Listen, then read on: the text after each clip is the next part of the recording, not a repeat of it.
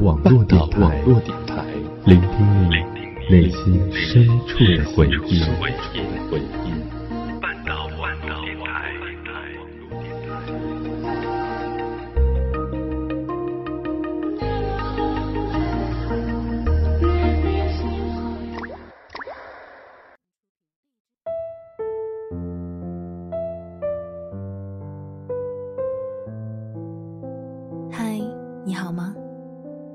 是半岛网络电台，我是主播豆子。声音另一端的你又是哪位呢？本期的节目中要跟小耳朵们分享的故事名字叫做《抱歉啊，我决定不再等你了》。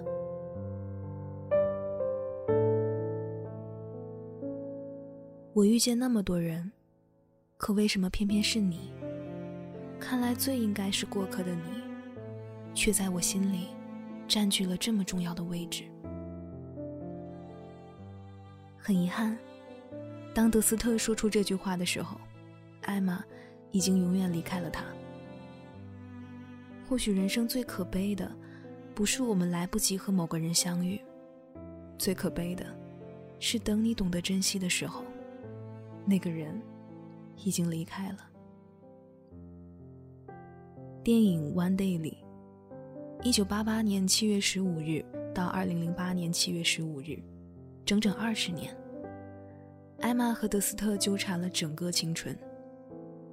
二十年过去，哪怕经历了无数次分分合合，艾玛对德斯特的感情从未改变。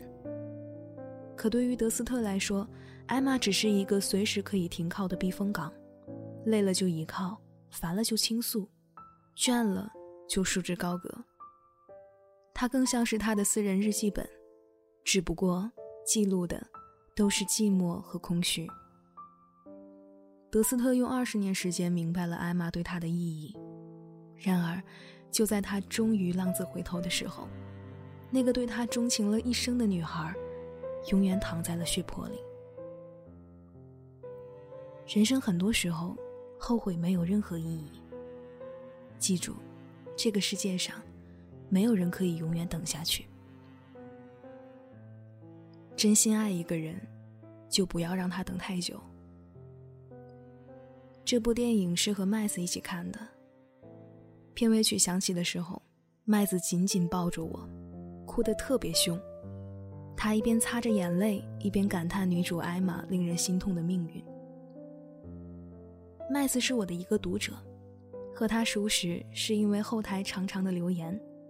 那天晚上，我看完麦子的故事，突然很想和她认识一下。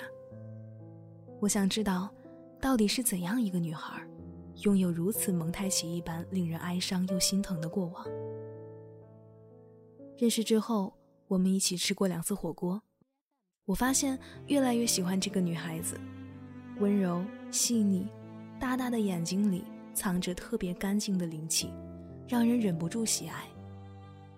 麦子说：“北哥，那天的留言其实没讲完。”他欲言又止，仿佛下了很大的决心。你放弃过一个很喜欢的人吗？说实话，那种感觉，一开始真的挺难受的。没事儿，都过去了。我看向他的眼睛，里面夹杂着几丝淡淡的哀伤。麦子终于放下手中一直紧握的杯子，讲了起来。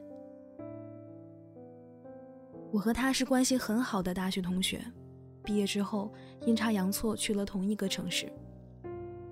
说真的，当我在帝都最大的百货商场遇到他时，虽然他正紧紧牵着一个女孩的手，对着她温柔的笑，我还是激动的背过身去，双手在胸口画十，默默对上帝说了声谢谢。大学班级里有那么多人，而我偏偏在最喜欢的城市邂逅了最喜欢的那个人。嗨，我顾不上他身边的女友，主动跑过去和他打招呼。他立马转过身，下一秒，那双好看的眼睛随即由惊讶转为欣喜。哇，这么巧，你也来北京了？对啊，我在这里工作。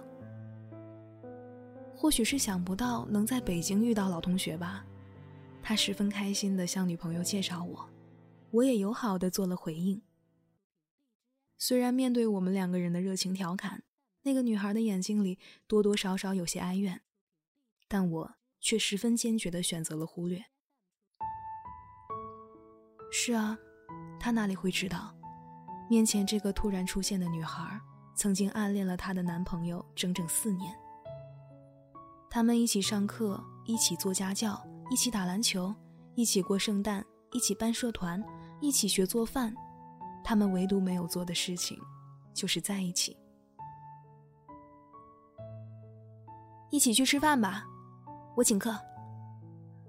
他刚要答应，女孩拉了拉他的胳膊，说自己身体不舒服。他只好做出抱歉的表情，和我说改天再约。我点点头。从微信通讯录里找到他的头像，悄悄设置了置顶。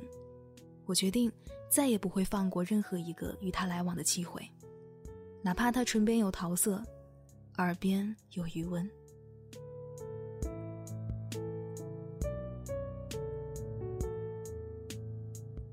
我等得太苦了，也太久了。那天之后，我开始时刻期待着那个头像的闪烁。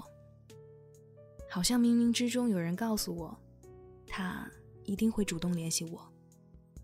毕竟，我曾是他大学期间最好的异性朋友。在吗？明明是最恼人的一句问候，我却在凌晨四点的睡梦里瞬间清醒过来。嗯，刚好在加班。他说：“没事儿。”想找你聊聊天，可以吗？就像以前那样。嗯，好啊。我发了个哈哈的表情，试图把气氛变得轻松一点儿。我分手了。我停下了撬动键盘的手，不知道该如何安慰他，但是困意却愈发变得寡淡起来。没等我想好怎么回复，他竟然拨通了语音电话。以前他每次失恋，我都用同样的方式安慰他。如今，故事的主角换了一个又一个，故事的配角始终是我。只是，任何一个名不经传的配角，都有一个不愿轻易提及的梦想，那就是当一次故事的主角，哪怕只有一次。所以，面对浪花的又一次停留。我再次选择了匍匐。在他失恋的那段时间，我再次成为了他亲密无间的异性好友。奇怪的是，我们认识了这么久，他竟然从没有问过我的感情问题。尽管他自己的感情杂乱无章，一次次恋爱，一次次以失败告终。有次休班，我们一起吃了晚饭，他带了两瓶红酒，点了很多菜，说要好好感谢我。谢我什么呀？我借着酒劲儿故意打趣他。他本来正在高谈阔论，讲自己在公司如何风光威武，听到这句话，突然变得支支吾吾。感谢，感谢你的陪伴啊！每次失恋，还是你最靠谱。看他一脸认真的样子，我忍不住笑了起来，低下头，眼睛里。却渗出了泪。其实，你要真想感谢我呀！我突然用几近嘶吼的声音大声逼问他：“为什么不跟我在一起呢？”后来他说了什么，我记不清。我只知道自己哭得很厉害，哭到崩溃。坐到出租车上的时候，还在哭，连司机师傅都吓了一跳，连忙为我打开了车窗。那天晚上回家后，大概是喝了酒的原因，我的脑袋一直嗡嗡作响，好像有无数只蜜蜂在飞舞，炸裂般的疼。第二天醒来之后，微信上只有几句“晚安”“好好休息”之类的话。至于他的回答，也许藏在了那句撤回的消息里，也许他永远都不会给出答案。但可以确定的是，我喜欢他这件事，从此不再是深藏心底的秘密。人啊，最擅长的事情有两件，一个是伪装，一个是欺骗。伪装是为了在不爱自己的人面前，给自己制造一张看似得体的面具；欺骗是为了让自己那份可怜的虚荣心，看起来没那么狼狈不堪。在他面前，我将这两种拙劣的技艺发挥的淋漓尽致。而我也不是没有受过打击，有了那次经验，我再也顾不上什么尊严和体面。曾多次趁着深夜通话的机会，向他认真陈述我喜欢他的事实。可是每次，他反驳我的理由都如出一辙。我希望你能做我最好的异性朋友，我不想因为脆弱的爱情失去最好的知己、最坚固的友谊，你能理解吗？我好像从来都没有反驳的余地。我回，嗯。喜欢藏不住，主动的先认输，谁先动心，谁就输了。而我，愿赌服输。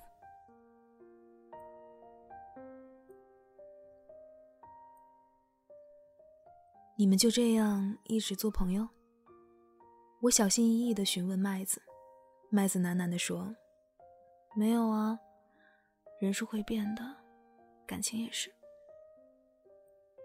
在朋友眼中，他是一个渣男。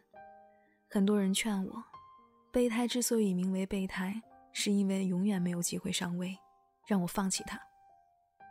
可我苦苦喜欢了他那么久，追逐陪伴了那么久，就算没有得到爱情，也得到了在他身边的机会，我很满足。就这样，我以一个异性好友的身份，整整守候了他两年。第三年的时候，因为公司扩展的原因，我被迫调到了另一个城市，有了新的工作机会。由于工作原因，很长一段时间我和他失去了联系。其实工作只是借口，更多的是因为他有了新的女朋友。我还是没能当上一次主角，但是这次，我释然了。多多少少还是有些遗憾和不甘吧。但爱情这种事情，从来没有因果循环，更没有风水轮流转。是你的就是你的，不是你的，就像握在手里的细沙，你越想抓住它，风儿越会带它走。而和沙子相处的最好方式，就是抬起手，用力扬了它。后来我们再次重逢的时候。他又恢复了我曾期待的单身，可很奇怪，面对他，我却再也找不回当初的感觉。那种感觉就像是，我已不是当初的我，他也不是以前的他。同样的商场，同样的情景，虽然他身边的女孩换了短发，但是这次，我既没有在胸前画十字，也没有冲上去打招呼。我只是默默的看着他，很久很久，直到他牵起女孩的手，消失在人海茫茫之中。那天，我一个人在酒吧坐了很久，把聊天记录翻来覆去看了几百次，然后删掉了他所有的联系方式。我发誓，那是我这辈子。最后一次为一个爱而不得的人流泪，眼泪的名字叫放弃。麦子讲完之后，虽然表情看起来依然清爽，但语气中还是透露着几丝忧伤。既然爱情这么苦，不如多喝几杯吧。说实话。我一直对那些不懂珍惜的人，心怀几分不满和愤懑。大概人总是喜欢这样，有些人陪在我们身边的时候不懂珍惜，错过了才知道后悔莫及。可惜没有如果，可惜时间换不回你和我。多少人以友情的名义爱着一个人，但又有多少人攒够了失望，含着泪离开？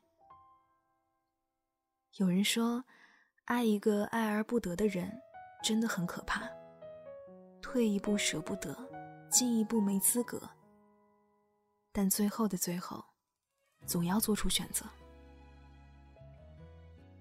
我知道，世界上珍贵的东西总是罕有，所以这世上只有一个你。但是，除了你，我还要过自己的生活。曾经多次想要进一步未果，所以。离开你，是我做过最好的选择。不惊不扰，花开正好，一别两宽，互不打扰。余生没了我，你也好好过。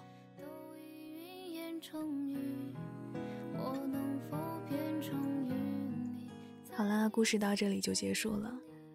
本期的故事来自于微信公众号“一颗牙疼”。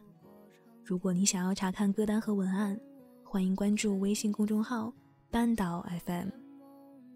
我是主播豆子，在这里和你说晚安，拜拜。哪怕匆匆一眼就别离。路灯下昏黄的剪影，越走越漫长的林径。